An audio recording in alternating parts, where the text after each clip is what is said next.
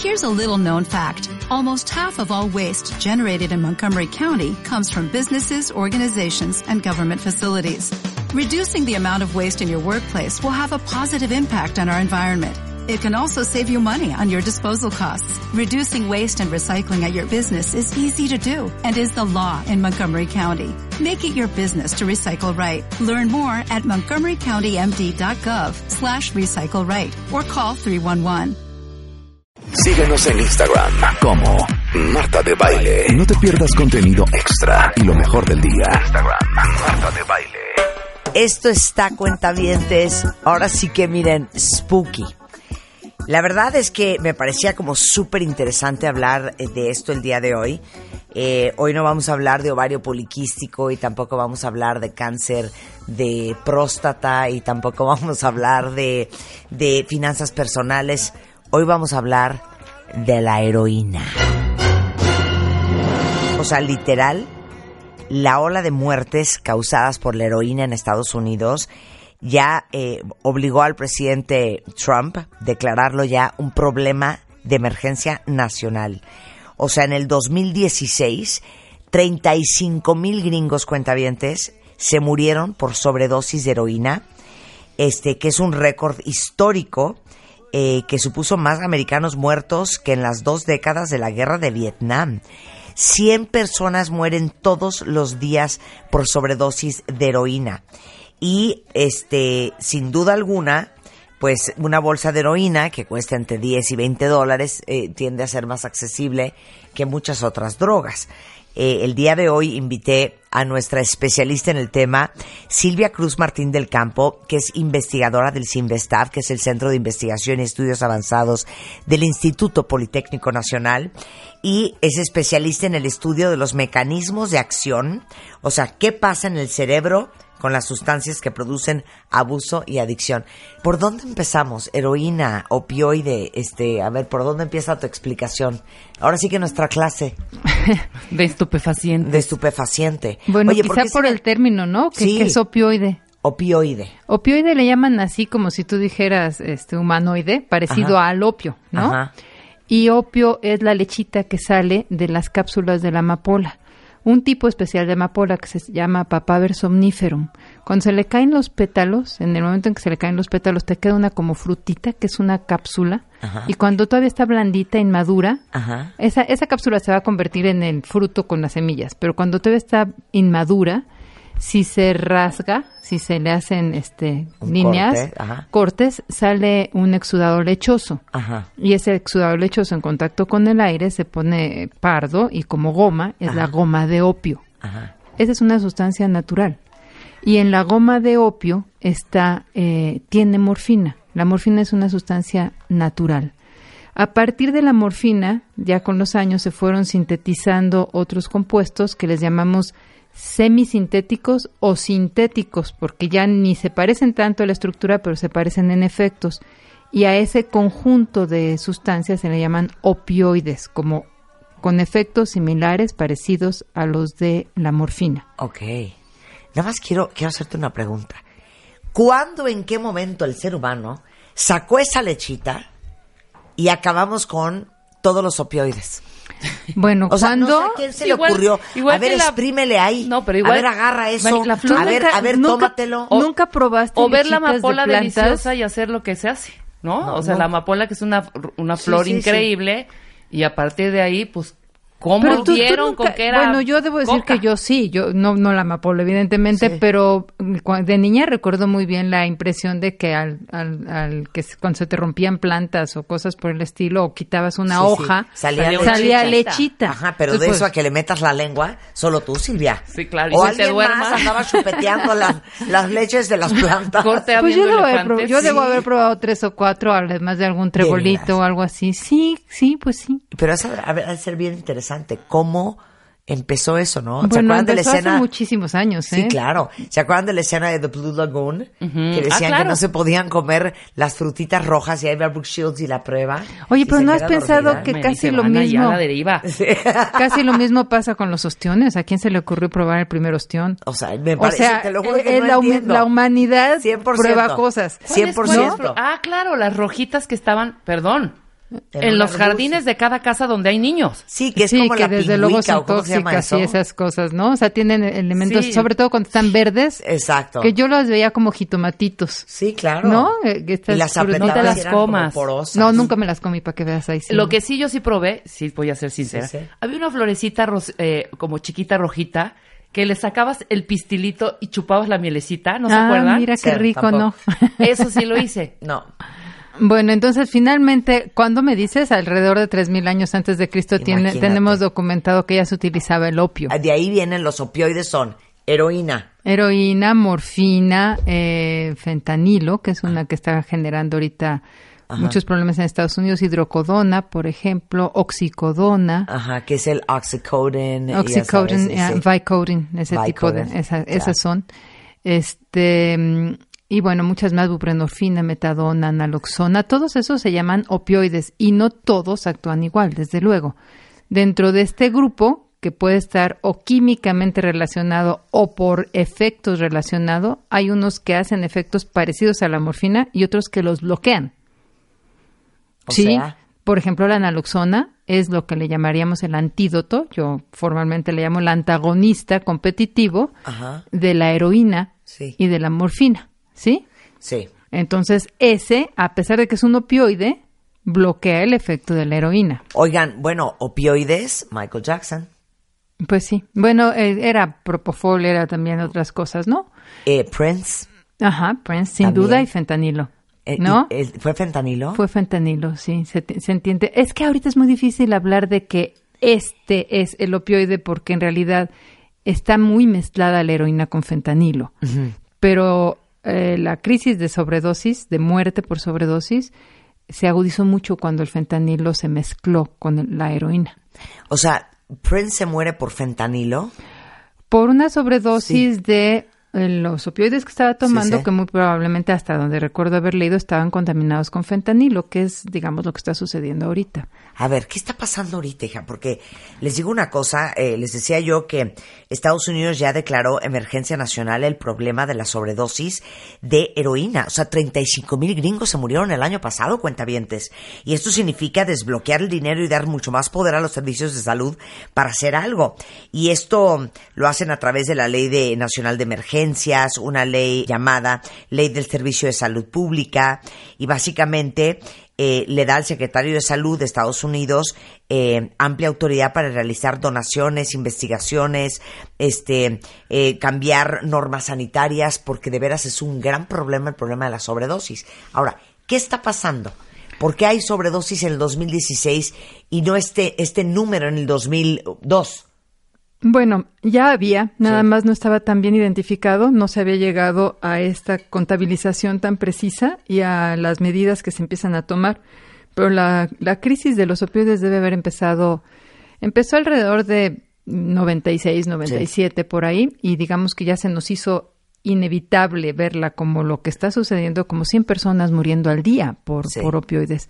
Lo que comentabas, que simplemente esto ya rebasó en las personas menores de 50 años, ya es la primera causa de muerte, pues por encima de accidentes de coche y cosas por el estilo. Y se están muriendo jóvenes, muy jóvenes. Quizá para decir qué está pasando, a mí sí me gustaría un poquito de la definición de diferencias entre los opioides. Hablamos de la morfina como el compuesto natural, que está en un 10%, digamos, en el opio. Y vamos a suponer que eso tuviera una potencia, te voy a decir, de 1. Quiere decir que yo necesitara un, ¿qué te gusta? Miligramo para producir un efecto. Pero cuando tenemos una sustancia que se hace eh, semisintética, que es la heroína, la heroína es, se llama químicamente diacetilmorfina. Ese di, Diacetilmorfina. ese di quiere decir que le cambiaste en dos pedacitos de la molécula un, una- un grupo OH, digamos, por un grupo que se llama acetilo. Entonces es una modificación química relativamente sencilla, pero es 10 veces más potente que la morfina. Es decir, si yo necesitaba uno de morfina, ahora necesito punto uno de heroína. Y el fentanilo es 50 veces más potente que la morfina, de 50 a Dios de mi 100. vida. Entonces necesito punto cero uno, ¿no? ¿Eso qué quiere decir? que un compuesto en cantidad pequeñitita tiene los efectos que tendría la morfina, pero con 100 veces menos. ¿Qué pasa cuando en el mercado se empiezan a vender? Y estoy hablando ahora del, del tráfico, digamos, totalmente con fines psicoactivos. Pues que, buscas lo más fácil de transportar, lo más potente y lo más eh, rápido de producir el efecto. La velocidad a la que se percibe el efecto es muy importante también para el desarrollo de adicción, porque tú asocias tu conducta a cómo te sientes. Y si esto es inmediato, es más fácil que repitas la conducta. La heroína es rápida, cruza rápido al cerebro, llega rápido, produce sus efectos eh, muy intensamente. Las primeras veces se va perdiendo potencia, se va, se va generando tolerancia y se va perdiendo poco a poco el, el efecto. La heroína es más potente, tiene efectos muy parecidos a la morfina, porque de hecho cuando entra al organismo se metaboliza a morfina, se convierte en morfina en el cuerpo, y el fentanilo es mucho más rápido de acción, tiene un efecto más corto. Entonces, si tú fueras un médico que quiere ah, quitar el dolor, porque los opioides son buenísimos para quitar el dolor, ¿qué tratarías de diseñar? Algo que sí llegue al cerebro, pero más lentamente. Que no produzca el high. Entonces, pues que llegue, pero sin esta intensidad. Sí, sin picos. Sin picos, exactamente que dure más tiempo bajito, quitando el dolor y que se pueda tomar, digamos, no tan seguido. ¿sí? Eso fue lo que se hizo al tratar de desarrollar la oxicodona, la hidrocodona y otra serie de fármacos. La metadona, algo que tenga menos high, que sea más lento para llegar al cerebro y que tarde más en salir. ¿Y qué piensas? De mayor duración. Sí. de mayor duración de efectos analgésicos.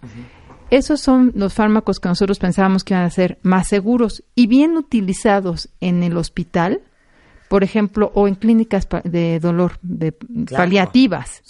Cuando una persona tiene un cáncer terminal, una cosa así, esas sustancias son muy buenas y bien utilizadas por el tiempo que estás hospitalizado también. Encontraron el fentanilo, buscando, por supuesto, sintetizando. El fentanilo es totalmente sintético y ese en clínica es rápido, muy rápido para llegar y muy rápido para irse. a todos.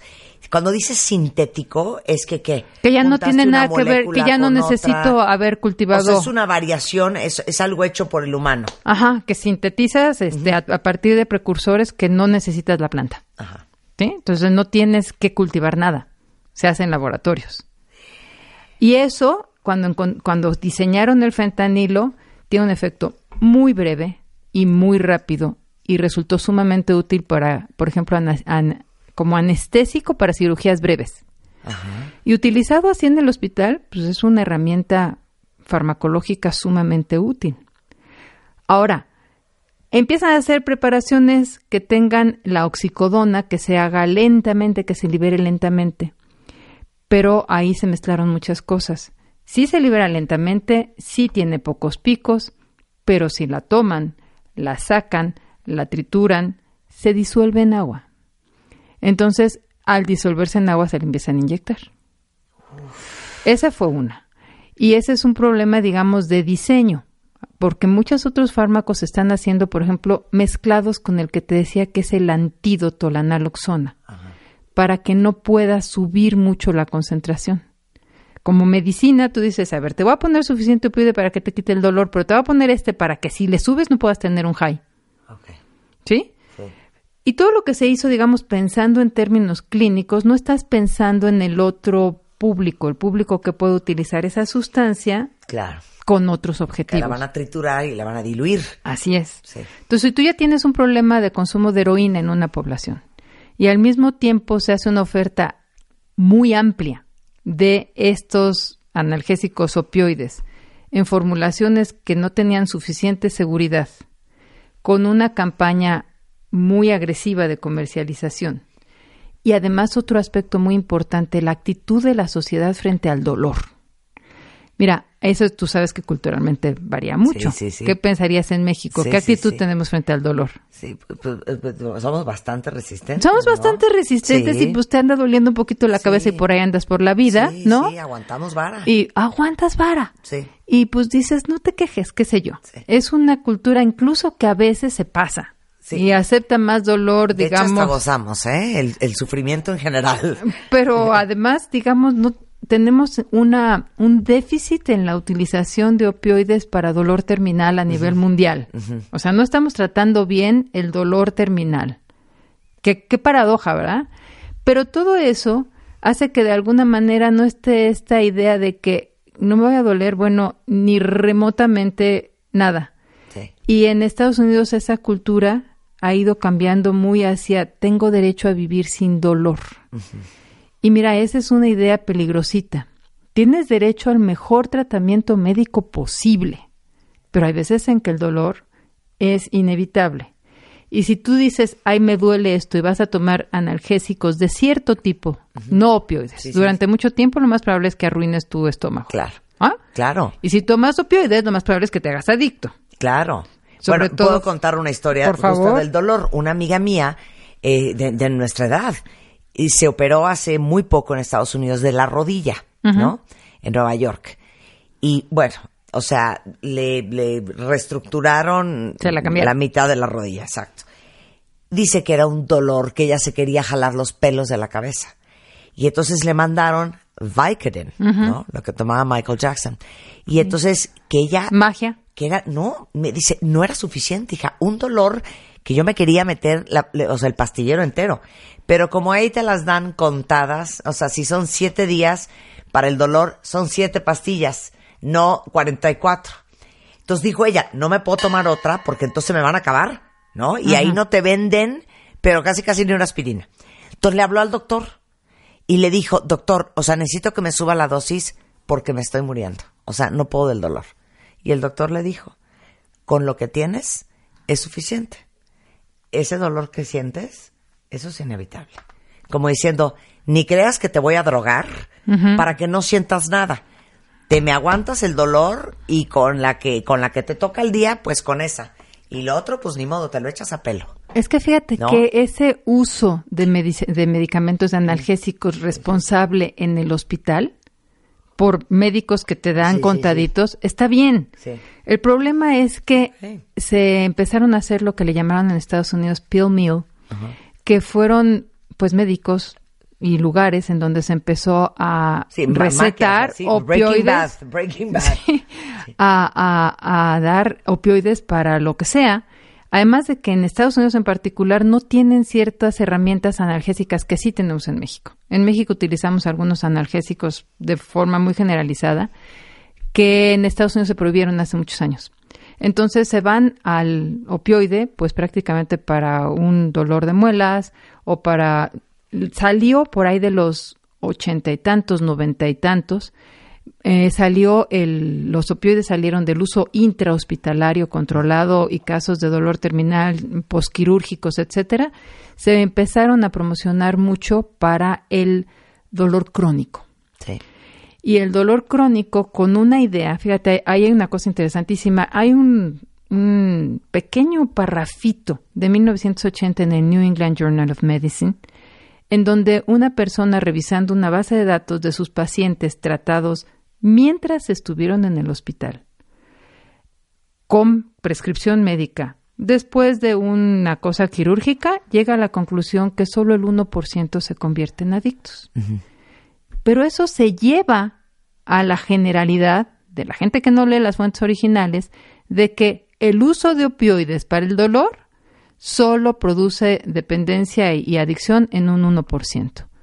Lo cual no es cierto porque ellos están en una situación clínica Claro, hospitalizada claro, y limitada. claro. Y cuando esto se va al dolor crónico y se empiezan a recetar el oxycodone o las cosas que se empiezan a eh, oxicodona básicamente, pues eso se sale de control y una proporción de esos usuarios que a la buena llegaron a quitarse un dolor se van volviendo adictos. Claro. Claro que también hay otra opción. El que ya era adicto Y ahora dice, ah, mira, hay una medicina que si yo uso de otra manera, Claro. me sirve en lugar de conseguir mi heroína. Exacto. Primo hermano de lo que pasó con la anfetamina, ¿no? En cierto momento de la vida. O sea, la gente empezó a usar anfetaminas, ¿no? Para problemas como de salud o problemas de obesidad y de repente, tráscatelas, pues te daba un high la anfetamina Exacto. que todo el mundo lo empezó a usar. Regresando del corte, ¿por qué es tan adictiva la heroína y qué se siente al regresar en W Radio? No se vayan. Escuchas a Marta de Baile por W Radio. Síguenos en Facebook, Marta de Baile. Y en Twitter, arroba Marta de Baile. Síguenos en Instagram como Marta de Baile. No te pierdas contenido extra y lo mejor del día. Instagram, Marta de Baile. Hijo, estamos en una cátedra cuentavientes con Silvia Cruz Martín del Campo.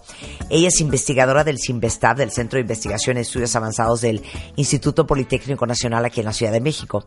Y Silvia es especialista en el estudio de los mecanismos de acción eh, de las sustancias que producen abuso y adicción. O sea, básicamente, ¿qué pasa en tu cerebro con las drogas, el alcohol y todas aquellas sustancias que producen querer abusar de ellas y que producen y generan adicciones? Porque ahorita yo no sé si ustedes sepan, pero el año pasado en Estados Unidos es drama nacional, 35 mil gringos se han muerto por sobredosis de heroína. Entonces, nos está explicando sobre este opioide, que es, digamos que una, eh, algo parecido al opio, ¿no? Este, y cómo funciona en el cuerpo humano y por qué hemos acabado con este abuso de una sustancia que es un derivado de la morfina, ¿no? O Sí. es una... ¿no? Es un derivado de la morfina, es una molécula de hecho muy parecida a la Claro, morfina. y bueno, para todos los que alguna vez los han operado en un hospital eh, con intervenciones quirúrgicas que producen mucho dolor, eh, o alguien que ha tenido algún paciente en estado terminal, pues saben que la morfina se usa mucho para quitar el dolor.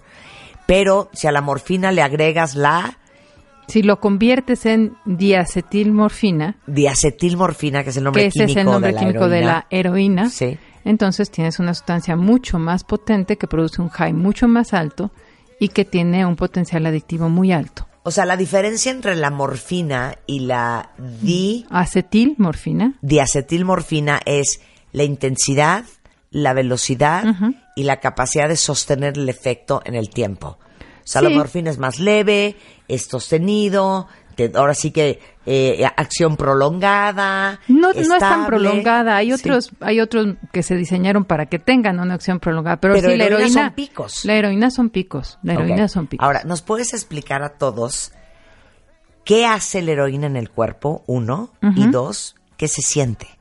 Sí, ¿qué hacen en general los opioides? Voy a tomar. La heroína, hay que recordar, se convierte en morfina. Entonces, si yo hablo de morfina es como si hablara de heroína, solo es cuestión de cantidad y de rapidez. Eh, lo que sucede es que, en general, lo que producen es que callan o abaten la función neuronal, la bajan. Y al hacer esto, si tú tienes una transmisión del dolor, esa transmisión a través de las vías que les llamamos del dolor, que son desde la parte periférica, digamos, hasta el la central, pues están transmitiendo una señal de alerta en el sistema algo. que nos duele algo. Ajá. Y son neuronas que están, digamos, disparando, que están en actividad. Si tú tienes actividad en el, en el intestino, también eso está regulado por una función neuronal, ¿sí? Y si tú censas normalmente cómo anda tu dióxido de carbono, jalas y respiras y te oxigenas, esa, ese el- la, la disminución de la oxigenación, el aumento del dióxido de carbono también está por neuronas. Ajá. Cuando las neuronas dejan de funcionar por cualquier o funcionan menos, pues entonces te producen cosas como la siguiente. Si tú tienes disminución de la transmisión del dolor, tienes analgesia.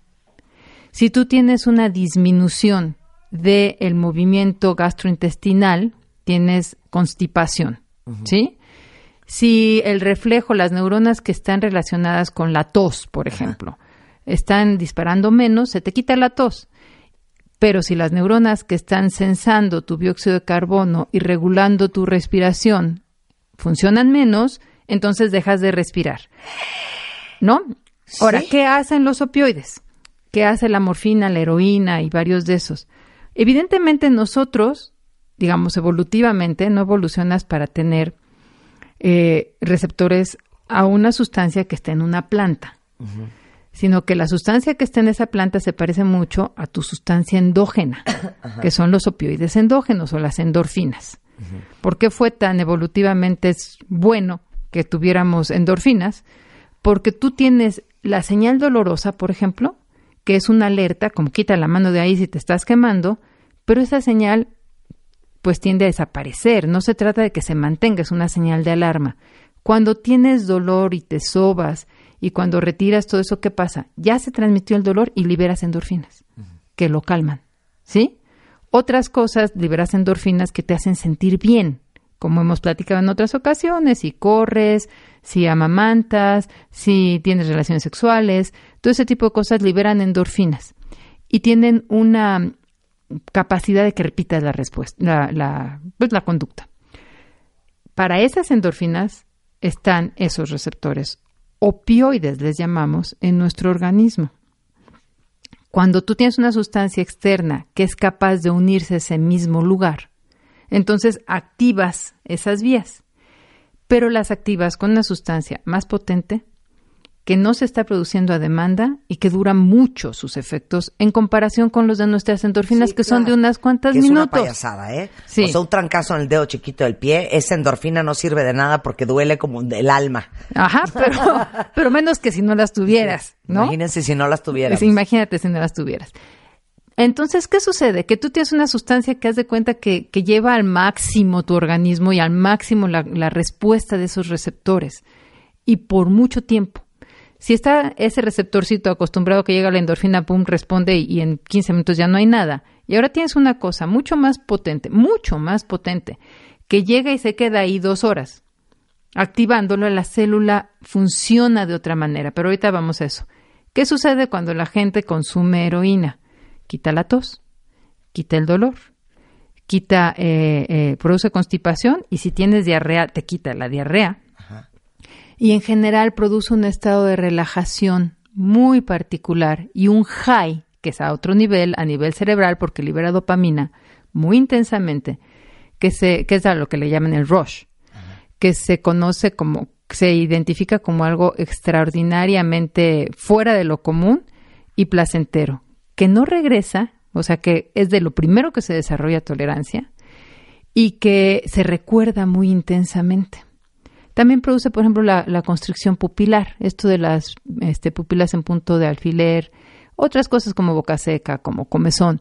Pero bueno, si lo vamos a ver a nivel del sistema nervioso central, disminuye la, la transmisión de, de las neuronas en general, con una gran relajación, con un gran sentimiento de paz y con disminución de la función gastro- gastrointestinal y disminución del el control de la respiración. Ajá. Si la gente, por ejemplo, se duerme y deja de respirar, las muertes por sobredosis son porque dejan de Es respirar. lo que te iba a preguntar. ¿Cómo, cuando dicen se murió de una sobredosis, Dejó de respirar. es dejó de respirar? Sí, y ahorita que ¿Por tenemos qué? Porque se metió tanta heroína o heroína con fentanil, o heroína con fentanil, o fentanilo le llamamos en español. que ahora, ahora sí que se durmieron tanto las neuronas que dejó de funcionar todo. Deja de respirar. Deja de respirar. Hay gente que se está muriendo con la aguja puesta. O sea, se lo puso y ahí se quedó. Vamos, que no alcanzó a quitarse la aguja. Es una muerte rápida. La muerte por sobredosis es, este, es, es así, simplemente dejan de respirar. Entonces, si te dicen que si Prince, que si estaba en el elevador o lo que sea, a lo mejor ahí se inyectó y ahí se quedó. O sea, lo que dura la subida del elevador, ¿no? Ahora, este, estoy, estoy como shook, ¿no? Cuentavientes. Cuando dejas de respirar, es porque no sé cuánta heroína te tienes que meter o cuánta heroína se meten. ¿Alguien sabe eso, cuentavientes? ¿Cuánta heroína se meten? ¿Es un gramo o cuánto será? Pues va subiendo la dosis dependiendo de cuánto, porque generan tolerancia. Es lo que te iba a decir, este efecto que dices que en el cerebro que sientes una relajación y ha de ser como estar en el paraíso, Eso es lo primero a lo que a lo que eh, Pero lo primero resistencia. como hasta las como desde la segunda dosis. o sea, ¿cómo, cómo? Te sí, metes la primera. Y ese, ese es un efecto que van a recordar como muy intenso, muy placentero. Quien dice soy el rey del Sí. mundo. Y ese, es- ese prácticamente no va a regresar. ¿Sí? A ese efecto se genera una tolerancia prácticamente La- desde la primera vez. desde la primera vez. La segunda es menos, la tercera es menos y lo- nunca vuelve. Y entonces la segunda vez estás buscando el efecto de la primera. Ajá. Y entonces, ¿qué haces? Pues tomas más. Sí. ¿no? Y vas des- desarrollando tolerancia a ciertas cosas, pero no a otras. Y a la depresión respiratoria no desarrollas tolerancia. Entonces, pues se mueren de, de sobredosis. Es una de las... Pero imagínate que si la, la- el fentanilo es 100 veces más potente que la morfina y 10 veces, 50 veces más potente que la morfina o lo que sea, Claro. y varios más que la heroína. Tú mezclas heroína con un poquito de fentanilo Sí. y aunque la cantidad que le hayas puesto de fentanilo es muy chica, su potencia es tal que te estás exponiendo a una dosis mucho mayor. Claro. ¿Y cuánto dura el efecto de la heroína? Pues depende también de las personas, pero es corto, es de alrededor de dos horas, una cosa por el estilo. O bueno, sea, eso es corto. No, bueno. bueno, me- el me- high es mucho más corto, Wow. pero el efecto en general Sí. psicoactivo, o sea que Claro. todavía hay efecto, eh, es este, pues es, es cortito, digamos. Ahora, siguiente pregunta. Ajá. ¿Te mueres de sobredosis, Silvia, porque te metiste demasiado líquido en una sola inyección o porque ya se te estaba empezando a pasar el efecto y te lo volviste a meter? O sea, ¿ya me entendiste? Sí, ¿Es lo sí, duro sí. o lo tupido? Es lo duro. Básicamente es lo duro. O sea, la gente al ponerse... Mira, em, una de las cosas que está sucediendo es que la heroína viene adulterada con fentanilo. Entonces, la gente lo compra. Y hay, hay Y muchos... para saber si tiene fentanilo. Para saber no si tiene fentanilo. Ahora, lo que vende, lo que se ha estado vendiendo de heroína ha cambiado con los años.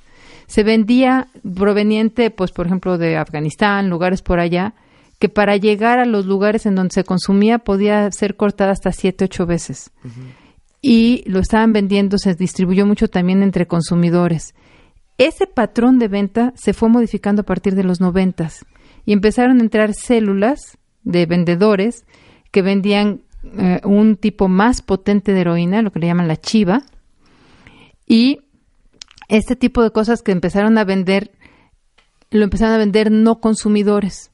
Al vender los no consumidores, fíjate qué cambio más interesante.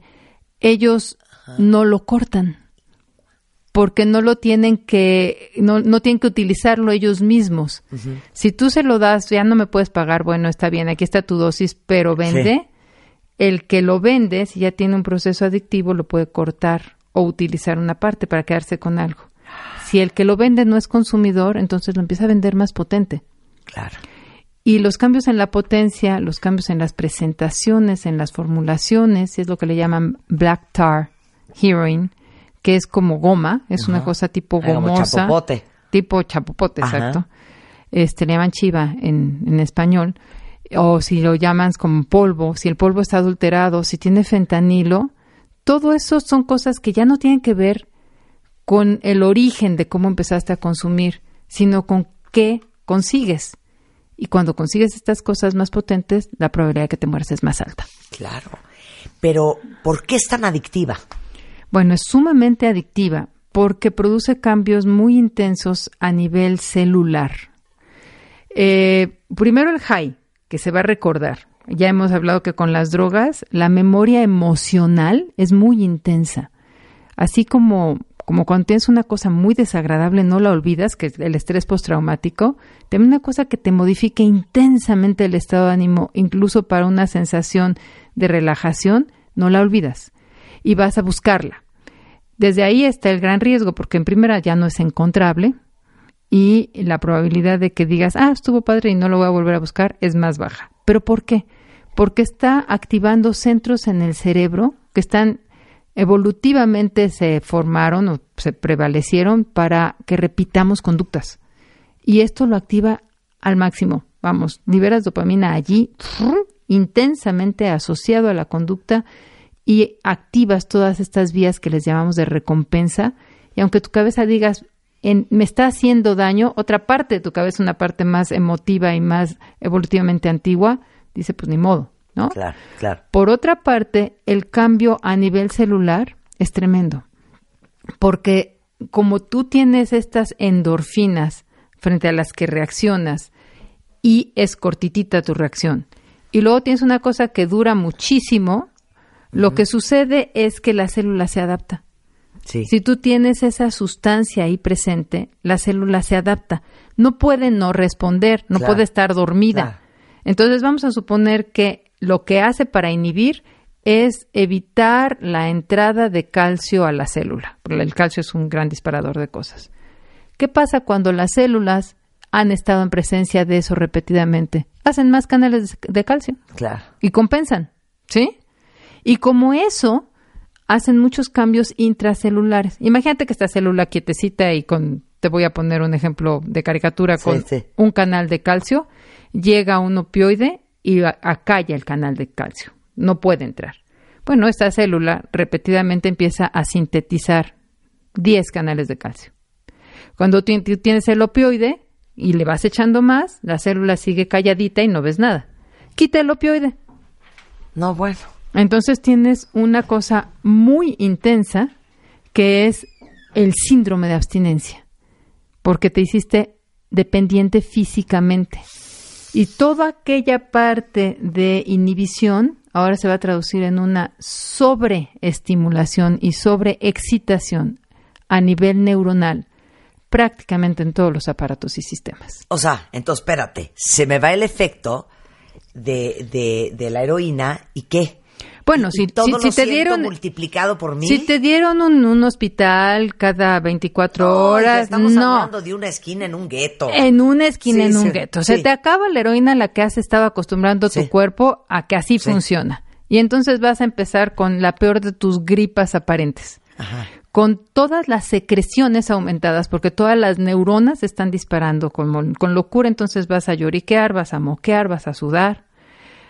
Conforme van pasando las horas, el cuerpo va empezando a pedir más y entonces se van a sentir calambres abdominales, se va a sentir esta piel de gallina, va a empezar este bostezos incontrolables, va a venir la diarrea, va a venir un aumento de presión arterial. O sea, realmente el síndrome de abstinencia es tan molesto que entonces, pues no quieres caer. Si tú juntas la gran capacidad de sentir esta recompensa o de recordar esta recompensa, más el miedo de sentirte mal al dejarlo, pues vas por la siguiente dosis. ¿Qué va a pasar con una persona que diga yo ya no quiero, ya, ya no puedo? O lo metes a un programa de detoxificación y está muy motivado. Realmente tienes que acompañarlo durante el proceso de síndrome de abstinencia. Tienes que acompañarlo porque se puede deshidratar, porque no va a dormir, porque va a estar extraordinariamente débil, va a tener calambres abdominales. Hay que ayudarlo, hay que darle cosas que le permitan transitar por el periodo de síndrome de abstinencia sin sentirse tan mal. Puede ser tan complicado que necesites en un momento dado darle una terapia sustitutiva. Habrás oído hablar de la metadona. Sí, claro. No, of course. Sí, sí. Sí, claro, lo que sea para ir haciendo una transición más leve, así como te dicen que no te vayas a quitar el antidepresivo, el ansiolítico de un trancazo. Pues ¿no? es, es, tu cuerpo está tan acostumbrado Claro. a funcionar con eso y digamos tienes toda esta sobreproducción de otras cosas en celulares que eh, a veces lo que se necesita, sobre todo en los adictos de 20 años o que se inyectan diario, lo que sea, pues es una clínica de metadona en donde vas a tomar algo que no tiene el high o que es muy bajito, que dura mucho tiempo y que te mantiene sin caer en abstinencia, como la metadona Claro. o la buprenorfina. Para sacarte de la barranca. Pues sí. Qué cosa más impresionante, ¿eh? Queríamos hablar del tema porque esto es un, eh, es un drama eh, en los Estados Unidos y es, es, es un problema a nivel mundial, esa es la verdad. Porque a diferencia de lo que ha sucedido en otros eh, picos de consumo de heroína, ahora muchos de los afectados son chavos súper, súper, súper jóvenes. Muy. Y, queríamos entender todos el tema de la heroína y de los opioides en general eh, con nuestra maestra experta picuda Silvia Cruz Martín del Campo, investigadora de cómo funcionan las sustancias que producen abuso y adicción en el cerebro del Sinvestav del IPN. Muchísimas gracias, mi queridísima eh, Silvia. Nos encanta, si alguien quiere comunicarse con ella, les damos su mail, es slcruzm arroba mx. Marta, un gusto siempre. Eres lo máximo. Ya sabes que yo soy tu fan number one. ¿Todavía no tienes ID de cuenta viente? Consíguelo. En martadebaile.com. martadebaile.com. Y sé parte de nuestra comunidad de cuentavientes. When you drive a vehicle so reliable it's backed by a 10-year, 100,000-mile limited warranty, you stop thinking about what you can't do and start doing what you never thought possible. Visit your local Kia dealer today to see what you're capable of in a vehicle that inspires confidence around every corner. Kia, movement that inspires. Call 800-333-4KIA for details. Always drive safely. Limited inventory available. Warranties include 10-year 100,000-mile powertrain and 5-year 60,000-mile basic. Warranties are limited. See retailer for details.